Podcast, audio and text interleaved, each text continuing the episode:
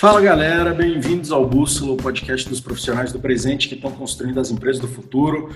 Eu sou o Fulo, hoje a gente vai para mais um Pessoas que Fazem o Amanhã.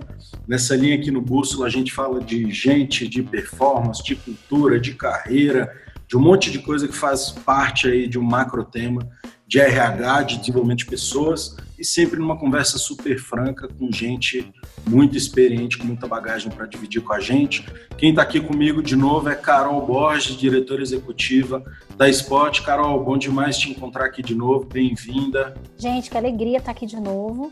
E, Fula, fala a verdade, né? A gente está tendo aula, está sendo bom demais, assim, esse bate-papo, essa troca. Então, super feliz hoje aqui para bater um papo com uma pessoa muito especial, com um super currículo, super trajetória, que eu vou deixar aí você apresentar. Legal, Carol, bom demais. E hoje a gente está recebendo aqui no Bússola a Irina Cata Preta, a Irina que tem uma carreira super sólida em RH e no mundo executivo. Ela é atualmente Head de People e Performance para a América Latina na Kraft Heinz. A Irina é química, formada pela USP, começou aí num caminho diferente, fez MBA em gestão de negócios pela FIA, passou quatro anos aí em diversas posições executivas na Ambev, teve passagens tanto na Monsanto quanto na BRF e agora já são quatro anos aí de craft, Irina, trabalhando com pessoas.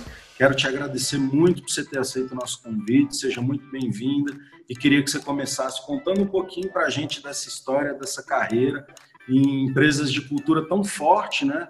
Que falam um pouco da sua carreira Conta um pouquinho dessa tua trajetória, bem-vinda. Obrigada, super prazer meu estar aqui, podendo compartilhar com vocês um pouco da história da experiência é, que, que, eu tive até, até então, né? Como você falou, a minha história, a minha trajetória aí não é muito comum, né? Eu sou química, é, formada pela USP, tenho gestão, um MBA em gestão de negócios pela FIA. Comecei minha trajetória em vendas, é, fiquei sete anos no mundo de vendas, é, fiz uma transição para marketing, e aí, repentinamente, nada planejado, eu fiz a transição para a área de RH, onde eu estou agora, já vai fazer cinco anos, né? É, essa é um pouco de mim, tenho 35 anos, uma filhinha aí de dois anos, amo ser mãe, sou super mãe, é, então vivo aí também esse, esse, esse dilema e, e, tenho esse propósito aí de, de né, como a gente consegue equilibrar a diversidade, as mulheres no mercado de trabalho. Então, é, é um pouco desse o meu, o meu propósito, um pouco disso que eu sou enquanto profissional e, e mulher. Super bacana, Irina. Eu falo que é, é, gostoso, né, a gente, a gente trocar essas ideias é, sobre essa, essa participação da mulher no mercado, é, mas eu acho que tem um, tem um ponto, assim, central também de tudo, né, dessa trajetória que você está dizendo aí, que percorreu, dessas empresas em que você esteve, é, e que eu imagino que, bem, apesar de você estar tá falando de, de vender para um público é, grande aí, no mercado, é, eu acho que a cultura é sempre diferente, né? Você que agora está aí nos últimos cinco anos no mundo de gestão de gente, eu falo que esse é um tema que permeia qualquer ação de negócio. É, impacta em marketing, impacta é, no quanto a empresa ela, ela transparece realmente para o mercado que ela é, mas é, o porta-bandeira disso é, é, o RH, né? O RH ele é o grande guardião disso, junto com toda a equipe de liderança, todos os líderes que, que te chama mais atenção né, na cultura de cada uma dessas empresas que você trabalhou? Olha, eu passei por culturas muito diferentes, né? Eu acho que empresas com culturas é, fortes. Então, comecei na Ambev, que eu acho que é o encantamento, né? O brilho no olho. Eu acho que o engajamento que a Ambev consegue com os colaboradores é algo que eu nunca vi em nenhuma outra empresa, né? É, é muito consolidado. Todo mundo é, respira e vive aquilo, assim, aquela cultura que está escrita na parede, você vive no dia a dia. Então, eu acho que é, é o bente de cultura, né? É, quando eu fiz a transição para Monsanto, foi um choque cultural para mim, né? Então, uma empresa do mundo agro, é, uma empresa super hierárquica, uma empresa muito mais conservadora, que valoriza muito o lado técnico das pessoas. Então, tudo aquilo que eu tinha vivido na Ambev, você pode estar onde você quiser, você pode ir para a área que você quiser, na Monsanto não era uma verdade, né? Na Monsanto, é, você tinha tinha um ambiente muito mais é, frio e muito mais fechado, porque você está falando, sim, de um mercado muito mais técnico, né? É, quando eu fiz a transição, a, e aí só, desculpa, mais um comentário assim quanto a Monsanto, né? É uma empresa que ela tem um valor muito grande na estabilidade, né? Então, diferente da Ambev, que, que vem com aquela energia de, poxa, crescer e, meu, você se desafiar o tempo inteiro, a Monsanto ela vem muito mais na linha de estabilidade. É, e aí foi um choque cultural bastante grande para mim, né? Eu não tinha, não conhecia, não entendia como eu, Irina, pessoa, me relacionava e do que eu gostava ou não. Então foi super importante, inclusive, essa experiência para eu ter clareza do que eu gostava e onde eu me identificava mais. Quando eu fiz a migração para a BRF, eu vivi uma BRF que talvez não seja a BRF real, né? É, porque eu vivi um momento onde diziam que queriam construir a Ambev dos alimentos. Então, era um monte de gente da Ambev tentando colocar em uma empresa que é extremamente complexa, com uma cadeia gigantesca, é, iniciativas super simples é, que funcionavam muito bem na Ambev. Então eu vivia um ambiente extremamente dinâmico, extremamente energizado, extremamente, mas que não é uma característica forte da BRF. Tanto é que depois que saiu todo mundo, né, que, que encabeçou esse movimento, hoje a BRF já está num lugar mais estável. É uma empresa que tem um peso agro também, né, de agronegócio muito forte, que é grande parte da cadeia. É, é uma empresa mais conservadora também. É, e, e, ela tem um negócio de cultura que, assim, as marcas são muito fortes e as pessoas são muito apaixonadas pela Sadi, pela Perdigão. Eu acho que eu nunca tinha visto uma identidade de marca tão forte. Na BRF é forte também, mas eu acho que por ser alimento e por ser Sadi e Perdigão, marcas que se conectam desde a criança até o, o, o idoso, é, a conexão que as pessoas têm com a marca, o orgulho é, é, é indescritível. Assim, quando eu vivia, eu vivia carne fraca lá, né? E, e ver o movimento das pessoas se mobilizando por conta para ir para a rua, para defender a empresa. É, as pessoas me procuravam e falavam, se precisar que se posicione nas redes sociais, eu gravo vídeo, eu participo. É algo que eu nunca tinha visto antes, assim, eu nunca tinha, tinha, tinha visto e vindo muito forte das fábricas. Né, vindo muito forte da, da, das fábricas que estão em, em, cidades pequenas, então tem uma importância econômica gigante. É, então, assim, é, é, é uma coisa de, de, outro planeta, assim, a BRF. E a Heinz é, é, é uma loucura, né? Porque é uma empresa que viveu muitas fusões, né, aquisições. Então, aqui no Brasil, é, ela adquiriu a Quero, que era uma empresa familiar. E aí, logo depois, foi comprada pelo 3G, que, que, injetou muita gente de ALL e Ambev. E eu tinha a vivência da Ambev. Quando eu entrei na Heinz, eu vi a realidade da ALL, eu vi que mesmo a ALL e a Ambev eram culturas muito diferentes. A ALL com uma pegada muito mais agressiva, até em virtude da natureza do negócio, né, de ferrovia ser, ser diferente, e eu via uma companhia totalmente perdida, porque não tinha cultura. O que estava escrito na parede não refletia, não era refletido no dia a dia, porque eram pessoas tentando puxar a companhia para lugares totalmente diferentes que eram as suas próprias crenças. Esse ano, a gente, depois de um puta do movimento que foi feito globalmente pela companhia, a gente lançou nosso novo propósito, os nossos novos valores, e eles vieram de baixo, eles vieram das pessoas. Então, hoje a gente está construindo essa nossa cultura, a gente está construindo o que é a Craft Heinz. E é incrível como você consegue ver a diferença que isso traz. Como as pessoas se conectam muito mais, como as pessoas conseguem conectar o propósito delas com o da companhia. Ou não, né? Como você também vê as pessoas se desconectando e falando, cara, eu não quero mais isso, porque essa companhia não me pertence.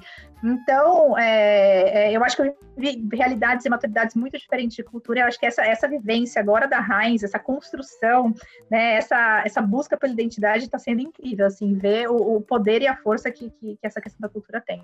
Muito massa, Irina, ver momentos de cultura tão diferentes, né? E, e, assim, as necessidades do negócio, às vezes nem tão diferentes, mas como que isso muda o jogo, né? E você viveu isso não só em culturas diferentes, mas você viveu, você contou no início que você saiu de vendas e foi parar em gente, né? Que também é uma migração que traz um monte de desafio novo, um monte de necessidade nova. Eu queria te perguntar como é que foi para você essa transição. Sair ali do front, o comercial, que é uma área né, super é, glamourizada, super prestigiada na grande maioria das companhias, e, e, de repente se vê no RH, que é uma área talvez até mais estratégica, mas nem sempre tão valorizada, tão né, endeusada como é a área comercial. Como é que foi essa transição e como é que você se aproveita daquela bagagem comercial? Porque também você uhum. foi para aí por um motivo, né? Então, como é que foi isso para você? Bom, primeiro foi totalmente é, é, inesperado, não foi um plano que eu fiz, eu estava fazendo uma entrevista com o diretor de RH da BRF tendo certeza de que eu estava fazendo uma entrevista para trade marketing. E chegou no final da entrevista, ele falou assim: então, você já pensou em entrar área de gente? Eu falei, bom, em algum momento na Ambev eu pensei, né? Porque a Ambev tinha muito isso, de mudar de áreas e tudo mais, mas eu falei, ele falou, meu, eu precisava de uma pessoa exatamente como você para o meu time. Eu precisava de uma business partner do comercial. E eu olhei para ele e falei assim, mas eu não entendo nada de RH. Ele falou, mas de gente de RH eu tenho um monte, eu não tenho gente que entenda do business. Então, é, você topa? E aí eu acabei conversando com, as, com, os líderes de negócio da ocasião, então conversei com o GM, conversei com, com o diretor de vendas, me identifiquei muito com eles e com o que eles esperavam dessa posição, sabe? Com o espaço que eles esperavam dar para essa posição.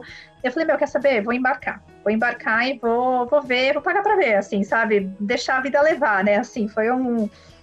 E foi muito legal, porque é, é muito desafiador, é muito desafiador você sair do frontline, é muito desafiador você sair do, da, das áreas que tem KPIs super claros. Então, assim, você está em vendas, você entregou o resultado de venda, você entregou aquele KPI, meu, você está ótimo, você está verde, você está no RH, você é a única área que tem contato com 100% da companhia. Então, alguém não vai estar feliz com você. é impossível você estar tá agradando a todo mundo. É, então, é, é, sempre aquela sensação de que não é o suficiente. Se você fez o que você tinha que fazer, você não fez o mínimo que você não fez nada mais do que o mínimo que você tinha que fazer, né? Então, é, é, é em alguns momentos é frustrante, principalmente se você vem do negócio. Então, eu senti uma super dificuldade no começo. Quando eu saí, tomei a decisão de sair da Heinz, eu conversei com muita gente e eu tinha muita dúvida se eu voltaria para o negócio, se eu continuaria na área de gente. É, e aí, conversei com muita gente, muita gente falou sobre a oportunidade dentro da área de gente, como o perfil de negócio era super importante para esse momento que a área estava tava enfrentando. É, e aí tomei a decisão de, de, me manter na área de gente. Também uma coisa que pesou muito, muito, muito foi quando estava saindo da, da BRF, é, o tanto de mensagem que as pessoas me mandaram. E era muito engraçado assim, Irina, eu nunca vou esquecer aquele dia que você me entrevistou. E sei lá, talvez eu tenha feito 500 entrevistas, eu não lembrava o dia que eu entrevistei aquela pessoa, mas para aquela pessoa aquilo foi muito importante. E isso, isso me conecta demais, né? Isso é algo que tem um significado gigante para mim, eu poder impactar as pessoas, eu conseguir ver impacto, poder fazer diferença na vida das pessoas. Então, é, hoje eu consigo equilibrar melhor nessa né, questão. Já entendi o meu papel, já entendi o meu lugar, é, que eu não estou no frontline, mas que eu sou core. Eu sou core também, né? Eu estou no meio ali do. do, do... Se, se, o RH não funcionar bem, não dá liga né, para o negócio. É... E eu entendi também que tudo bem, eu não vou agradar todo mundo, é muita gente para agradar, né? Mas que pelo menos eu tente fazer o melhor que eu, que eu puder pelas pessoas para que elas possam entregar mais resultado pela companhia. Então, eu acho que é um processo, assim, sabe? Não é simples. Em vários momentos você fala, ai meu Deus, eu queria simplesmente entregar um número e tá tudo certo. É, mas tem o lado super positivo também, super gratificante do trabalho. Muito legal, Irina. Eu falo que você falou coisas assim muito presentes no nosso dia a dia, assim, como o RH. É, eu falo que também tem uma trajetória ligada comercial inicialmente, é, inicialmente desde sempre, não consigo largar também. É, mas eu falo que a gente aproveita muitas coisas, né? Assim, a gente aproveita muito conhecimento de negócio, é, que o RH tem que conhecer também, é um sustentáculo de estratégia, concordo plenamente com você, porque são as pessoas que fazem o resultado acontecer no final, né? Então não dá para dissociar mesmo. Mas uma, uma, uma, curiosidade, assim, grande, né? A cadeia de negócio de vocês, na Craft House, é, é, bastante extensa, né? Então, tem fornecedor de insumo, passa por fábrica, distribuição, é, até o PDV. E como é que é o desafio, né, de gestão de pessoas num time que é muito capilarizado e tem um perfil mais heterogêneo? É um perfil diferente, né, em cada uma dessas etapas ou áreas Conta um pouquinho pra gente. Na verdade, a nossa cadeia começa antes, no agricultor, né? Porque a gente planta o tomate e o milho. e assim, você falar de um agricultor do interior do Goiás, a necessidade é completamente diferente de uma pessoa que está sentada no, no, no, escritório em São Paulo, né? É, é muito desafiador, é muito desafiador, porque você nunca vai ter uma solução que vai servir para todo mundo, né? É, então, você. E, e tem, tem o desafio da transformação da área de gente, né? A área de gente com esse perfil pro-business ainda não é algo natural. É, então, ainda mais agora, né? Agora eu estou focada no mundo de operações. Então, dentro das plantas, então, você ainda tem muita, é, é muito resquício da, da, da, da, área de RH, muito mais voltada para departamento social, departamento pessoal. É, então, o grande, grande, grande desafio é como é que a gente consegue ter uma área de gente business partner que consiga estar próximo às pessoas para conseguir entender as diferentes necessidades que eles têm. Então, ok, eu tenho uma pessoa lá no campo, né, os consultores agrícolas que estão é, acompanhando o, o, o, o agricultor, qual é a necessidade que essa pessoa tem? Talvez o que eu estou pensando aqui do meu lugar, que é super privilegiado, aqui estou no home office, em casa, meu, não é a dificuldade que essa pessoa está tendo lá, que está no frontline, que está dentro de uma fazenda, que tem os perigos de uma estrada de terra, é, tem, então, é, o, o, grande, o grande desafio é como a gente consegue cada vez mais fazer uma área de gente, construir uma área de gente que seja pró-business, consiga estar perto das pessoas para conseguir estabelecer a troca e, e, realmente conseguir entender a necessidade de cada um dos públicos, porque são completamente diferentes, né? Muito louco, Irina, que você falou para a gente da diferença de cultura que vocês tiveram nesse histórico é, você está aí trabalhando em fazer novos valores, escutando as pessoas, construindo essa identidade, como você falou, é, e da mesma forma né, que as necessidades são diferentes, quando a cultura é diferente, você não consegue ter uma unidade de atuação, você não consegue ter essa, essa identidade. Quando você entrou lá em 2017, tinha pouco tempo da fusão Craft Rise, né? tinha dois anos ali mais ou menos. É, você considera que você ainda pegou uma parte dessa integração de culturas ou você acha que já é um, um outro passo, assim, essas culturas, o que tinha para ser integrado? Já foi integrado e agora essa, essa criação de identidade é o que vai costurar o que tem de lá para as novas prioridades. Como é que você vê isso? Não, eu acho que a gente ainda está num, num, processo de integração. Quando eu entrei era absurdo, assim, absurdo. É, a gente ainda está nesse processo. Então, eu tenho hoje a minha grande planta, Piquinerópolis, interior do Goiás, era uma planta da Quero.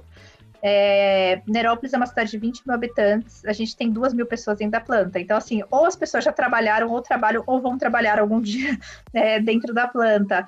E, e, você tem um lance de comunidade, né? Você tem muita gente que está muito tempo lá, e vem da época que era uma, uma empresa familiar, é, então eu acho que essa, esse ponto de integração é muito longo, é muito longo, assim, sabe? Porque ou é, tem, tem algumas hipóteses, né?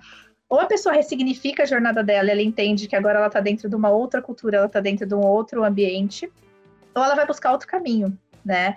É, e, e, dependendo do caso, quando você está falando de operação, assim, é, às vezes tem um perfil mais acomodado, né? Ainda mais por ser dentro de uma cidade super pequena, a fábrica ser basicamente o que, o, o que move a economia da cidade.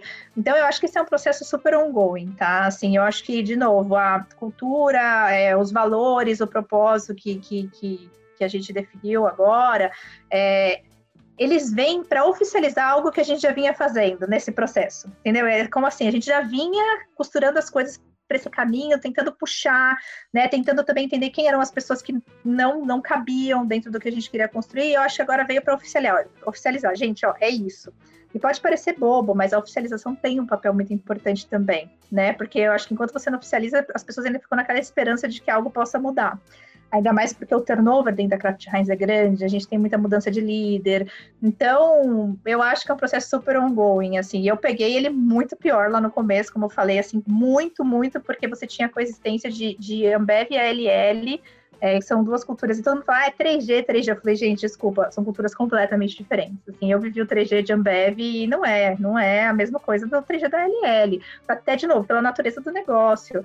É, então, acho que é super ongoing, assim. E eu, sinceramente, acho que até pelo tanto que o nosso mundo está mudando, talvez isso seja eternamente ongoing, entendeu? Talvez a gente tenha que mudar de tempos em tempos, pela velocidade como as coisas estão tão, tão mudando, né? Não sei, acho que a cultura tem sempre que evoluir, né? Você diria que esse processo de integração em culturas diferentes, ele é um dos maiores desafios aí dessa criação de identidade? Você vê que esse é só um ponto de fricção, mas tem outros desafios Não. igualmente importantes, assim? Eu acho que é o principal. É o principal porque, por diversos aspectos, assim, eu vou te dar alguns exemplos.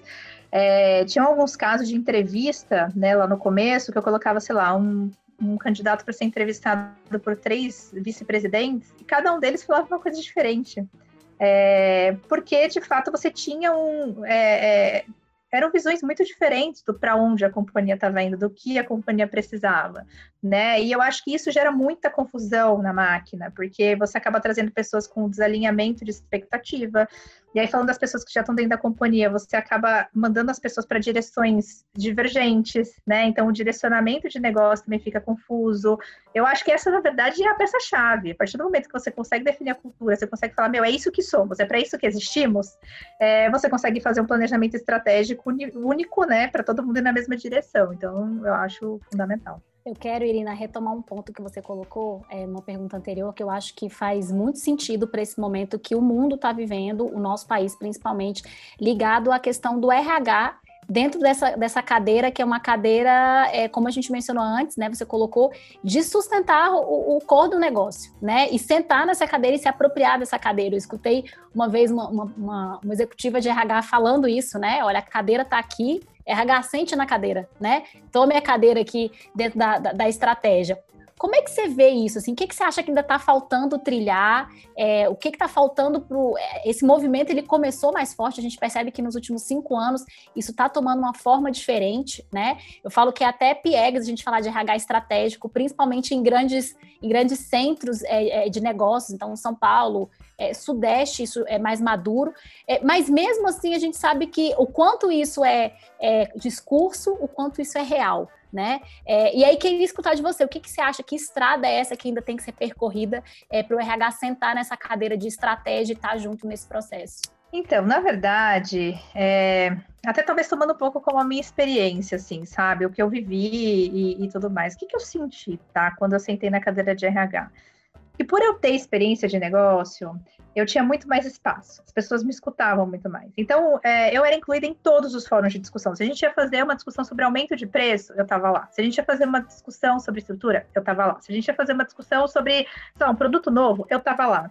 Né? Por quê? Porque eu entendi o outro lado, eu entendo o outro lado, eu vivi o outro lado. É, então, eu, eu entrei e entro nas discussões com opinião, com. com, com eu, eu, tenho a minha opinião, eu tenho meu posicionamento, eu tenho muita segurança de falar, porque eu já vivi o outro lado. Eu acho que o RH, ele se coloca, o RH tradicional, ele, até pela formação e pela bagagem, ele se coloca no lugar onde ele não consegue ter relevância na discussão, porque ele acaba não conseguindo integrar com o business, ele não consegue falar a língua do business. Ele tá, eu vou dar alguns exemplos de coisas que eu já vi, assim, que me matam. É, treinamento, por exemplo, né? As pessoas têm muita, ah, gente precisa treinar, treinar, treinar, treinar, treinar. Beleza, mas, meu, quando você tá, sei lá, você é um time de vendas, né? Você é você tem a sua rotina de vendas que você tem que estabelecer, então talvez você não possa parar uma pessoa do time de vendas durante um dia inteiro. E até porque o perfil da pessoa de vendas é uma pessoa muito mais ativa, que está na rua, que tá, ela não consegue ficar um dia parada dentro de uma sala de aula. Então, ou a gente pensa de uma forma completamente diferente, lúdica, sei lá, de fazer um treinamento para conseguir passar aquele conteúdo que você quer, ou você não vai, vai ser só um treinamento que você vai dar e a pessoa não vai absorver, né? É, e eu acho que, que, que essa visão, ela vem da, da experiência experiência, ela vem do que eu vivi. Né? É, acho totalmente possível uma pessoa de RH desenvolver isso, desde que ela esteja aberta para escutar, ela esteja aberta para vivenciar, né? Então, talvez seja isso. Talvez o RH tenha que descer e dizer: Meu, eu tô junto com o business, tô junto com o business, eu vou pro, pro campo, eu vou. É, para ela, ela ter esse espaço, assim. E, e uma coisa interessante, né? Assim, é, eu acho que eu tive essa facilidade na BRF, porque eu era de vendas, então, poxa, eu falava a língua, eu é, consegui isso. Mas quando eu entrei na Heinz, eu entrei para tocar um projeto, que era um projeto da construção de uma nova planta. É, e eu conhecia nada a respeito disso. O que eu sabia era a formação de química, né? E o que, que eu fiz? Eu basicamente mudei para Nerópolis. Então, durante oito meses, eu ficava a semana inteira em Nerópolis eu virava turno, eu ficava junto com o operador, eu ficava. Falei, meu, eu preciso entender, porque eu não me sentia proprietária, entendeu? Diferente do que era em vendas, que era para mim muito fácil entender do que estava sendo dito, em operações para mim era um super desafio. E eu não, me, eu não fiquei à vontade, acomodada, dizendo assim, ah, tá bom, não conheço isso aqui. Não, eu falei, meu, aquilo me incomodava demais. Eu falava, pô, não consigo falar a língua, não consigo falar com eles, porque eu não, nunca vivenciei o lado deles. Então eu desci, fui, meu, tentar ficar perto, conversar com as pessoas, para eu tentar capturar um pouco da experiência das pessoas e não ficar lá propondo um monte de coisa que não era factível, que simplesmente ia ser um, um verde num checklist, entendeu? É, então eu acho que é, que é, isso que falta, assim, acho que as pessoas saírem um pouco da salinha fechada, saírem um pouco daquele lugar, ah, eu sou o RH julgador, eu sou o RH que define o, o, salário e a carreira das pessoas, dizer assim, não, cara, eu sou aqui uma peça fundamental dentro da companhia, para que as pessoas sejam felizes, estejam bem, entreguem mais resultado, é para isso que eu tô aqui, eu não tô aqui para definir é, o futuro das pessoas ou definir o salário. Então eu acho que essa mudança de mindset, e às vezes eu sinto um pouco assim, sabe, que tem muito RH que é isso, assim, ah, eu sou o dono da informação, é, eu, eu, eu, né, meio que eu tenho poder aqui porque eu tenho informação, eu defino, eu influencio na vida das pessoas, e tipo, não é isso. Você tem que ir para o outro lado entender como você facilita a vida das pessoas, né? Então, eu acho que é um pouco disso que falta. A partir do momento que, que as pessoas de RH estiverem em propriedade para ter uma discussão de qualidade com o business, poxa, não precisa pedir para sentar na mesa, tipo, o lugar tá lá, entendeu? Então é um pouco disso que eu acredito. Maravilhosa. Eu falei que super, super, assim, faz super sentido. Eu acho que é, é, falar as verdades, eu acho que a gente precisa falar, né? É, quando a gente escuta, às vezes, essa questão não tem espaço, é, o quanto você está construindo seu espaço, né? Como profissional que é head, que é um head de área e precisa estar tá enraigado no negócio como você falou, precisa conhecer de ponta a ponta, porque foi como você mencionou. Eu sou a área que tenho, a gente tem contato com todo mundo. É a única área que tem contato com todo mundo, uhum. né? Então, é, acreditamos muito nisso, assim. Eu acho que é, é, bem por aí mesmo. E aí, já puxando um gancho dessa posição, né, dessa cadeira aí como como RH, mas enfim, as outras que você também é, é, ocupou e, e, exerceu aí durante a sua, a sua trajetória, é, você trilhou sua carreira majoritariamente em companhias de varejo, né? É, citou até exemplo uhum. também que, de empresas mais tradicionais, mas que às vezes possui, às vezes não, possui hoje uma liderança majoritariamente masculina é, e às vezes, com certeza, a gente também se depara com é, atitudes, às vezes, que são mais machistas, né? Às vezes no nosso país. É, nesse contexto, como é que você acha que a gente pode transformar a diversidade em algo é, que pode ser foco da companhia como um todo? E aí, falando de diversidade como um todo, é, especialmente essa presença da mulher né, nessas cadeiras mais de gestão, mas a diversidade como um todo no negócio. Adoro o tema, adoro. eu acho que o primeiro ponto é assim, eu era, eu vivia Ambev, e puxa, adorava, não sei o que, tal, é, e eu falava assim, eu nunca sofri preconceito. Não existe esse negócio de que, poxa, a gente tem que brigar por direitos iguais e não sei o quê. Sei... Enfim, eu tinha uma visão, assim, sabe, do tipo, ah, eu nunca sofri isso, nunca passei por isso. E depois eu fui olhar e falei, meu, na real, eu acho que eu me, me, tive que me readequar em tudo, né, para eu me encaixar. Essa é a real, assim, quando eu vejo, é, sei lá, até a forma de se vestir, a forma de talvez não se emperequetar, não ficar se arrumando tanto, porque eu tinha que me adequar. Eu era frontline de vendas na Ambev, né? Pô, ia atender boteco, ia atender. É, então eu, eu olho e falo, não, eu tive que me adequar, eu não pude ser eu mesma, né? É, e eu acho que depois que eu tive a minha filha, nossa, virou uma chave na minha cabeça que assim, você não tem ideia. Por quê? Primeiro porque é, Vou, vou, vou dividir dois assuntos. Primeiro, porque assim, é, eu tive a minha filha e eu me separei quando ela tinha oito meses, tá? Então, fiquei eu e a minha filha. É, e aí era assim, eu tinha que levar minha filha para escola, eu tinha que buscar minha filha na escola, não tinha ninguém para fazer isso por mim. Então eu comecei a chegar no trabalho. Primeiro era em Alphaville, eu morava em Alphaville, né, em São Paulo, então era pertinho. A Raiz mudou para São Paulo. Então só para vocês entenderem, de Alphaville para São Paulo é uma hora e meia de trânsito. É, então eu deixava minha filha às horas da manhã na escola, eu ia chegar às nove horas da manhã na, na Heinz, né? E aí para eu pegar ela às horas da noite na escola, eu tinha que sair cinco horas da tarde da Heinz. É, eu que olhei aquilo, eu falei, meu, não é direitos iguais que a gente precisa. A gente precisa, na verdade, que aceitem as diferenças, porque é, em algum, alguns momentos foram vieram me questionar, Irina, acho que você não está com o coração aqui. Eu falei, sério? Bicho, assim, eu tô cuidando de uma criança sozinha, de uma criança super pequena. É, meu, eu fico três horas no trânsito para ir e vir. Se você espera que eu fique trabalhando 24 horas seguidas, né, ou fique aqui enlouquecidamente presente no escritório para demonstrar que meu coração tá aqui, essa nunca mais vou ser eu, essa não sou mais eu, né? Eu sou uma nova pessoa, eu passei por um, por, por um momento diferente.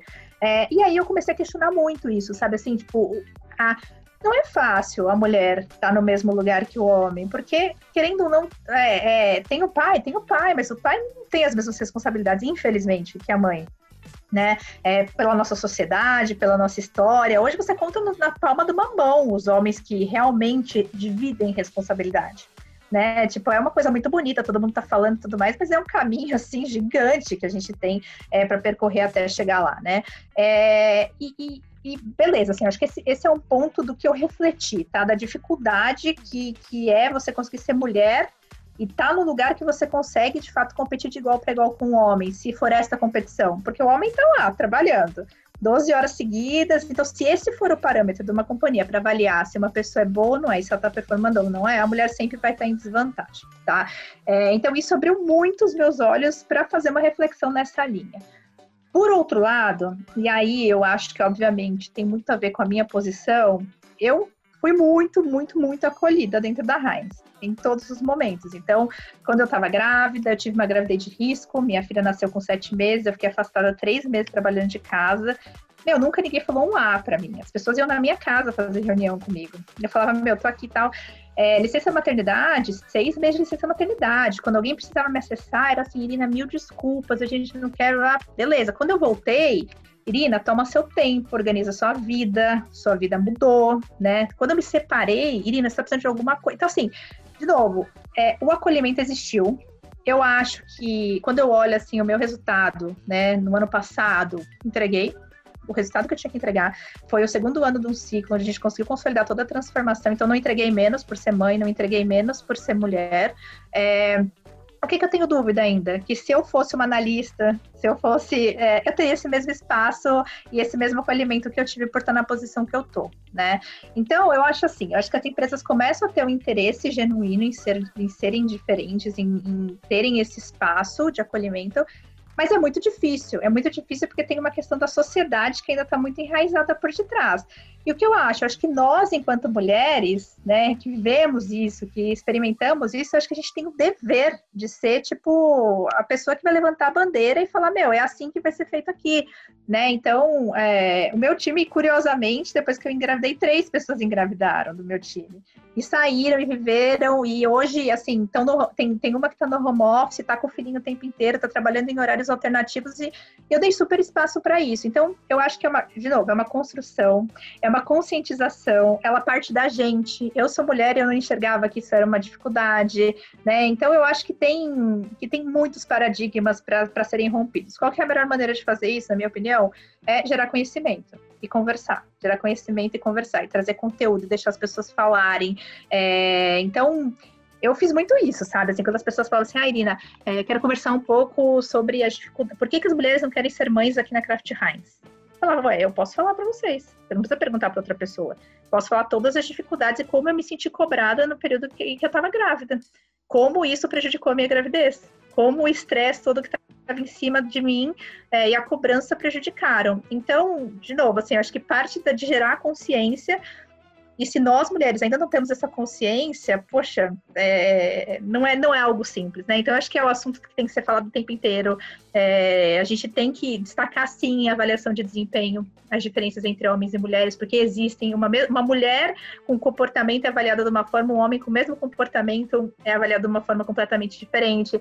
Então, eu acho que a gente precisa cada vez mais levantar a bandeira, e não é, ah, putz, eu sou militante. Não, é tipo, vamos falar sobre o assunto né? Vamos falar aqui sobre a realidade. Muito legal todas essas ações que você citou para dentro de casa, Irina. Eu vivi recentemente, tem umas duas semanas, um caso que eu achei novo, que foi uma ação nesse sentido para fora. Estava fazendo uma reunião comercial com uma empresa grande que não vem aqui ao caso o nome, mas no final da reunião a empresa pediu: olha, a gente agora tem uma nova política de contratação a gente queria ter uma ideia de qual é o seu percentual de mulheres que são líderes e se vocês têm algum tipo de trabalho socioambiental. Né? Trazendo a, a, a, ao extremo, não vou nem dizer ao extremo, mas trazendo ao racional de decisão de escolha de fornecedor, né? aspectos de diversidade e de sustentabilidade. Por um lado, pô, é complexo você ter que dar esse check, mas por outro lado é muito prático, né? muito direto ao ponto. Como é que você vê essas ações para fora, assim? Então, na verdade, existem muitas empresas que estão fornecendo as cartilhas, né? Então, isso é uma prática de cartilha. Quando você, até para você é, ter o selo ONU Mulher e tudo mais, é, essas são algumas iniciativas que estão contempladas. Eu acho sensacional. Eu acho que no final do dia é isso, assim quanto mais ferramenta, melhor. Não é uma coisa que vai acontecer naturalmente. A gente precisa de ferramentas para ajudarem a gente nisso. É, na Heinz, a gente ainda não chegou nesse nível. É meu sonho. Né? A gente ainda está no meu, como é que a gente gera consciência interna? Porque antes de eu pegar e exigir de alguém de fora, eu preciso ter certeza de que dentro as coisas estão funcionando da forma como a gente espera. É, mas eu acho que é isso, assim, todas as ferramentas, todas, e assim, exigir que tenha percentual de mulheres é, pré-estabelecido em um processo seletivo. Né? É, tem, tem N ferramentas hoje e muita gente estudando sobre o assunto para direcionar como a gente pode fazer isso de uma, de uma melhor forma. Muito legal. Eu acho que assim tem algumas pautas aí. A gente falou de diversidade, falando também um pouco de sustentabilidade. Tem algumas pautas que estão mais aquecidas do que outras, mas a gente vê várias assim com, com um aumento, com mais repercussão no tecido social.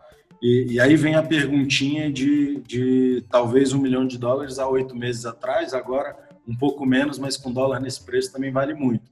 Como é que é esse RH pós-pandemia, né? Já foram aí sete, oito meses de pandemia, a gente conseguiu digitalizar muita coisa, rompemos muita barreira, né? Aquela crença, o home office não funciona para todo mundo. Cara, para trabalho de escritório, funcionou para todo mundo. Né? Para planta não, mas para escritório sim. Qual, qual que é a sua percepção desse novo RH? O que, que fica para o pós-pandemia nesse sentido? O que, que não volta atrás? Na verdade, eu acho que nada volta atrás. Assim, para mim, a gente tava, eu, eu, brinco, né, que a gente tava com o, o navio embicado para a direção certa. A pandemia foi como um catalisador, assim, para acelerar a gente, sabe? Então, eu acho que nada tem que voltar atrás. Tudo que a pandemia promoveu, ela só promoveu a transformação de uma forma mais rápida, mas é algo que tinha que acontecer, né?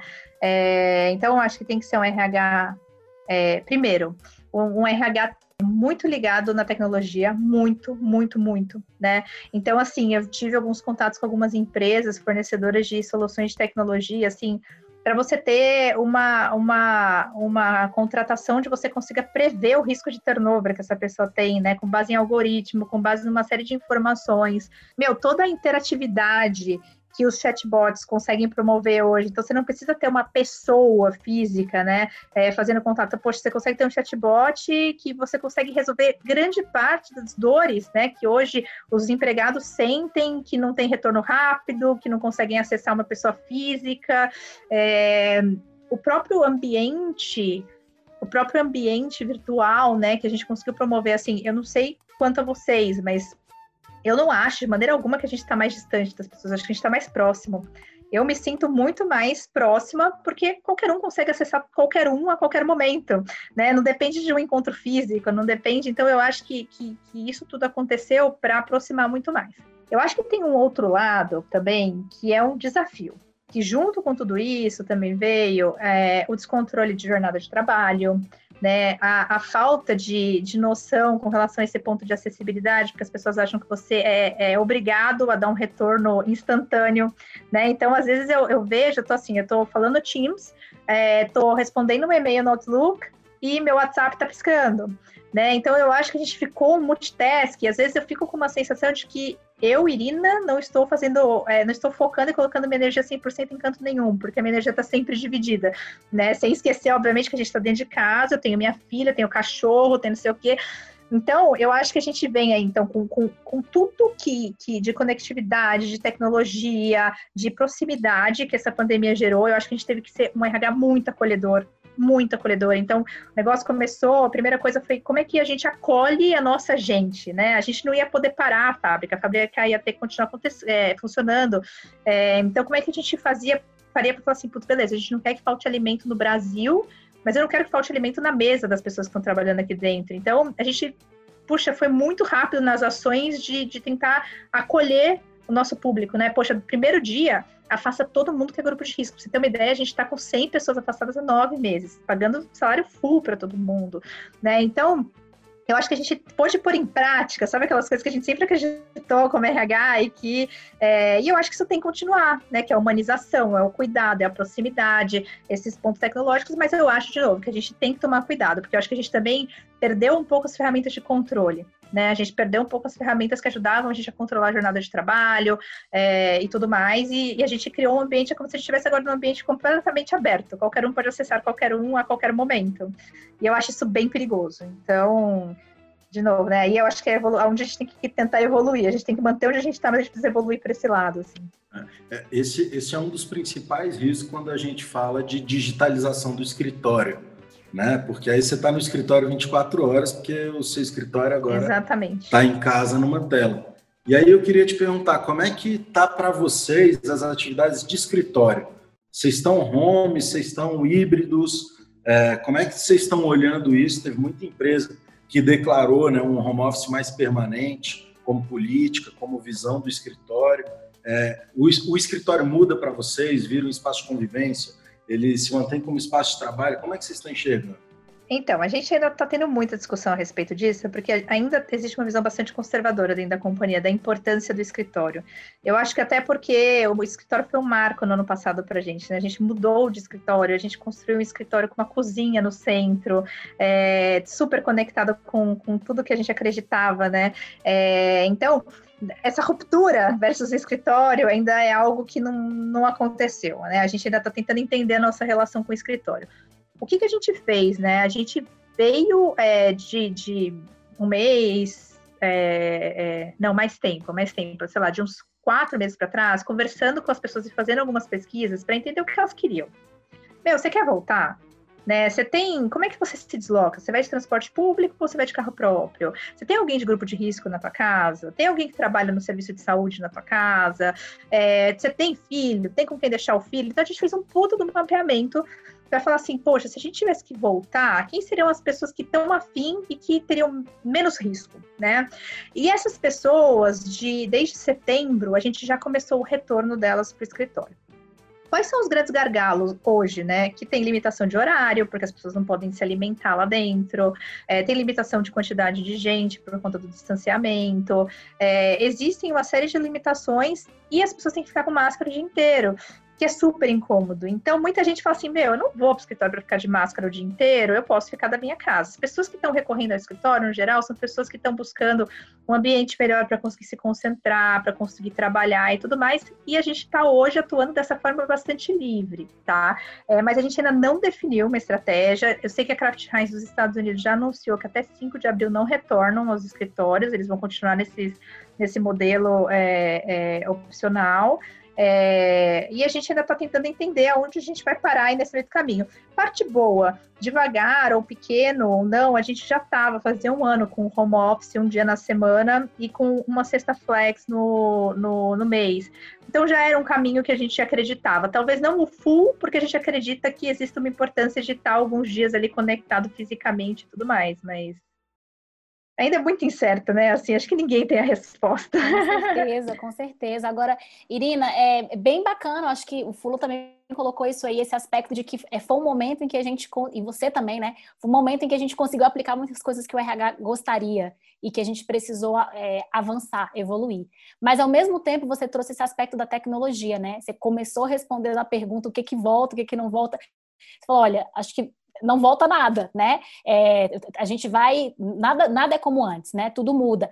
Mas você colocou essa questão da proximidade, né? A gente teve a experiência, por exemplo, a gente tem experiência aqui de alguns produtos ligados à parte de tecnologia RH, né? Trazer tecnologia para RH, como por exemplo, tem um, um, um dos um, que saiu do forno agora há pouco tempo, que é o RAI, que é uma plataforma para, é, inicialmente uma plataforma de onboarding, né? Nesse momento, pessoas entraram, pessoas saíram dos negócios, como é que você faz esse processo de entrada do colaborador, mas também se transformou num super aplicativo de, de learning, né? De micro-learning, inclusive, Legal. e de, de, suporte a, inclusive, vários eventos que online que a gente acabou tocando aí dentro dessa parte de desenvolvimento e treinamento de times. Agora, minha pergunta, né? É, o que aproxima, o que distancia, aí, tendo essa ideia de tecnologia? O que, que você acha que na tecnologia ajuda muito? E o que, que você acha que em subsistema de RH você fala é realmente o, o, o, presencial? Você acha que tem essa diferença ou não? Ah, eu acho que tem. Eu acho que principalmente relacionado ao desenvolvimento. Tá? É, a parte de desenvolvimento, eu acho que tem uma parte da experiência do colaborador é, no on the job que não, é muito difícil você conseguir é, suprir isso. Eu também acredito muito é, em experiências mesmo. Então, assim, puxa, quando você quer falar de algum assunto, mesmo que seja um soft skill, assim, ao invés de você ficar lá dando a, a, a, te, o teórico daquilo, né, eu acredito muito em, poxa, como é que você consegue fazer a pessoa vivenciar das mais diferentes formas. Então, ano passado a gente foi para uma ONG, pintar uma ONG para a gente se organizar e a gente discutir muito sobre liderança. Eu acho que isso tem muito mais impacto e as pessoas conseguem absorver muito mais. É muito difícil você conseguir prover isso é, apesar que é possível, tá? Eu já conversei com algumas pessoas que estão tentando desenvolver aí formas mais interativas. Mas eu acho que talvez seja porque a gente é latino, talvez porque a gente é brasileiro, mas tem essa questão do, do estar perto, né? Da proximidade física que, que tem o seu valor para a gente. Então, assim, é, os e-learnings, né? A gente tem uma plataforma gigante lá na Heinz e tudo mais, mas é uma, uma plataforma que nunca decolou porque a gente tem uma super dificuldade de ter a disciplina de parar naquele momento para fazer algo online, porque no geral a sua atenção vai ser puxada por outros lados. Então, eu acho que tem um pouco disso. O presencial acaba falando assim: meu, você tá aqui, você tá aqui, larga o seu celular ali, você vai estar tá full é, fazendo e absorvendo aquilo que você tá, que você tá fazendo. É, então, eu acho que, é um pouco isso. Agora, todo, todo o resto, assim, tipo, poxa, eu acho que as ferramentas que ajudam no onboarding, quer seja no começo mesmo, de entrega de documento, é, de exame, sabe, se a parte mais burocrática do RH, meu, eu acho que, que a gente evoluiu muito com a tecnologia, recrutamento e seleção, os processos seletivos, né? Eu acho que ali no processo seletivo tem uma questão de employee experience, que também tem a sua importância, ser, ser física, né? Mas eu acho que, que, que todo o resto vai bem. Então, eu acho que é um pouco disso, assim, eu acho que veio muito bem, mas eu acho que existem, como a gente está falando de pessoas, eu acho que tem um ponto presencial que é super importante, que a gente não vai conseguir fugir nunca, sabe? É, e tem, tem essa máxima que a galera tá falando muito, né, que, que já virou um clichê o, o lance de tecnologia, no sentido da transformação digital, fala muito mais de pessoas do que da tecnologia em si. Né? Então, se você tem a plataforma, uhum. mas não tem a cultura de usar e não consegue desenvolver isso que você chamou de disciplina, será que aquela atividade você tem que digitalizar ou será que você tem que também manter alguns rituais, né, presenciais de conexão, tal? É isso, ritual, tem... para dar, para eu, eu, super acredito nisso, assim, eu, o que a gente fez esse ano, a gente tinha muito conteúdo online, as pessoas faziam online e a gente fazia depois um módulo de debate. Então vamos agora falar sobre o que vocês estudaram online para falar, meu, como é que a gente tangibiliza isso para as nossas experiências. Então eu acho que esse é um caminho. A única coisa que a gente experimentou no final é que as pessoas não faziam online, eles iam só para a parte presencial. Então assim, ele é só para discussão, né? É só para discussão, então, porque, querendo ou não, a tecnologia ajuda a gente com a visibilidade, né? Então você consegue ter clareza. É, mas eu acho que é isso, é um mix, né? Super concordo com isso que você falou. Muito legal. Irina, muito bom. Acho que já, já falamos de muita coisa assim específica. Eu queria te pedir agora um, uma última aí, meio mais aberta. Você, com toda essa experiência, com toda essa carreira, é, contou para a gente essa experiência mais recente que você viveu é, sendo sua cliente, né, cliente do RH em todo o episódio da sua maternidade, teve uma experiência super bacana, é, super positiva, super acolhedora, como você falou. Eu queria te pedir para deixar três dicas para a galera que está nos ouvindo, é, que quer construir uma carreira em RH, não necessariamente igual à sua, né, que saiu de vendas e, e construiu essa carreira menos óbvia, mas o que, que você diria como três dicas de ouro para a turma que quer ser o RH do futuro? Eu acho que o primeiro ponto é escuta, né? É, as pessoas elas precisam é, nunca partir do seu ponto de vista, nunca partir do seu lugar, para nada, para nenhuma solução. Conversa, conversa com os diferentes públicos que vão ser impactados com aquilo, conversa com seus clientes. No final do dia, essas pessoas são seus clientes e tenta entender qual é a necessidade deles. E tentar é, essa é a primeira. Eu acho que assim, conversa, conversa, conversa. Vai tomar mais tempo? Vai tomar mais tempo. Mas você vai conseguir fazer uma coisa muito mais assertiva do que você ficar na tentativa e erro, trazendo soluções que já funcionaram para outras pessoas, né? É o perigo da boa prática. Poxa, tem uma boa prática, que excelente. Puta, mas você não sabe se o problema que a pessoa tem é de que endereça, né? Então, conversa. Acho que, que, que a conversa, escutar as pessoas, estar próximo dos diferentes públicos, conversar com os diferentes níveis, é o que, o que traz conhecimento proximidade é, para as demais pessoas. É, o segundo ponto é cocria. Não é só escutar, porque às vezes você escuta e você interpreta da sua maneira e você chega numa solução que é a sua solução. Então, eu acredito muito nos processos de cocriação, muito. Então, poxa, vamos conversar, ter uma roda de conversa, beleza, mas você não vai ficar aqui vomitando em mim suas necessidades. Me ajuda? Como é que a gente resolve essas necessidades aqui? Né? Então, vamos cocriar qual vai ser a nossa solução para isso. É, eu acho que o terceiro ponto é a diversidade. Assim, parece um pouco clichê, mas a gente não pode ter gente só como a gente. Então, se eu tiver um time de RH só formado por pessoas business partner, eu vou fundar. Porque existem uma série de áreas técnicas dentro do RH, folha de pagamentos, né, o próprio departamento pessoal como um todo, rewards, que são áreas muito técnicas. E se eu, Irina, for querer ter o conhecimento do detalhe, detalhe, detalhe, eu nunca vou conseguir ser super boa em nada, eu vou ficar igual, né, não vou fazer nada bem. Então, meu, é, é trazer pessoas diversas para o seu time é, é, fundamental. E aí, assim, né? É, é, é, super difícil você lidar com a diversidade, super, porque são pessoas que pensam diferente, têm velocidades diferentes, é, vivem de uma forma diferente. Então, eu, por exemplo, eu tenho um perfil que eu adoro viver no caos, assim, eu curto na crise, sabe? Tipo, vem a crise, assim, adoro trabalhar na crise, porque são 500 coisas, eu vou pra cá, blá, blá, blá. Mas quem tem o perfil mais certinho se desespera trabalhando comigo. Se desespera, porque não tem a visibilidade, não tá enxergando o caminho claro, não tá indo com calma, não tá conseguindo se planejar. Então, eu, enquanto, enquanto profissional, tô tentando evoluir muito nessa linha. Como é que eu consigo também dar, dar mais tranquilidade e clareza para os profissionais que não são iguais a mim. Por quê? Porque eles têm o seu valor, eles têm a sua importância. Também é muito importante para algumas áreas ser de fato super certinho, ter a organização super bem feita. Então, eu acho que. E aí, por exemplo, você vai para uma área de comunicação dentro do RH. Meu, você tem que trazer uma pessoa super disruptiva. Talvez a pessoa super disruptiva não curta uma jornada das 8 às 5. E, meu, tá tudo bem. Essa pessoa vai acordar mais tarde, vai trabalhar até mais tarde. Então, eu acho que é isso, assim, trazer pessoas diferentes e acomodá-las, né? Você não querer colocá-las toda dentro da sua caixa, você respeitar as diferenças entre as pessoas. Eu acho que é, esses são os, o, o, as minhas três dicas aí. Demais, Irina. Você começou falando, né, da vantagem que você tinha por ter a visão de fora da RH, que você veio de vendas, e aí você fecha falando de escutar, de co-criar e de promover diversidade, que tem tudo a ver né, com trabalhar com quem está fora da RH. Acho, acho essa visão muito legal. Eu quero te agradecer demais, Irina. Pessoal, esse foi o nosso papo com a Irina. A Irina é Head de People e Performance Latam na Craft Heinz, um mega desafio aí. Obrigado por você ter participado, Irina, aqui da nossa linha Pessoas que Fazem o Amanhã, o podcast Bússola, que é dos profissionais do presente que estão construindo as empresas do futuro e é produzido pela Escola Caixa. Pessoal, convido todo mundo a seguir. Quero agradecer muito vocês duas, Irina e Carol. Obrigado, um grande abraço. Obrigada, Irina. Foi Obrigada, ótimo. prazer enorme, gente. Adorei o papo.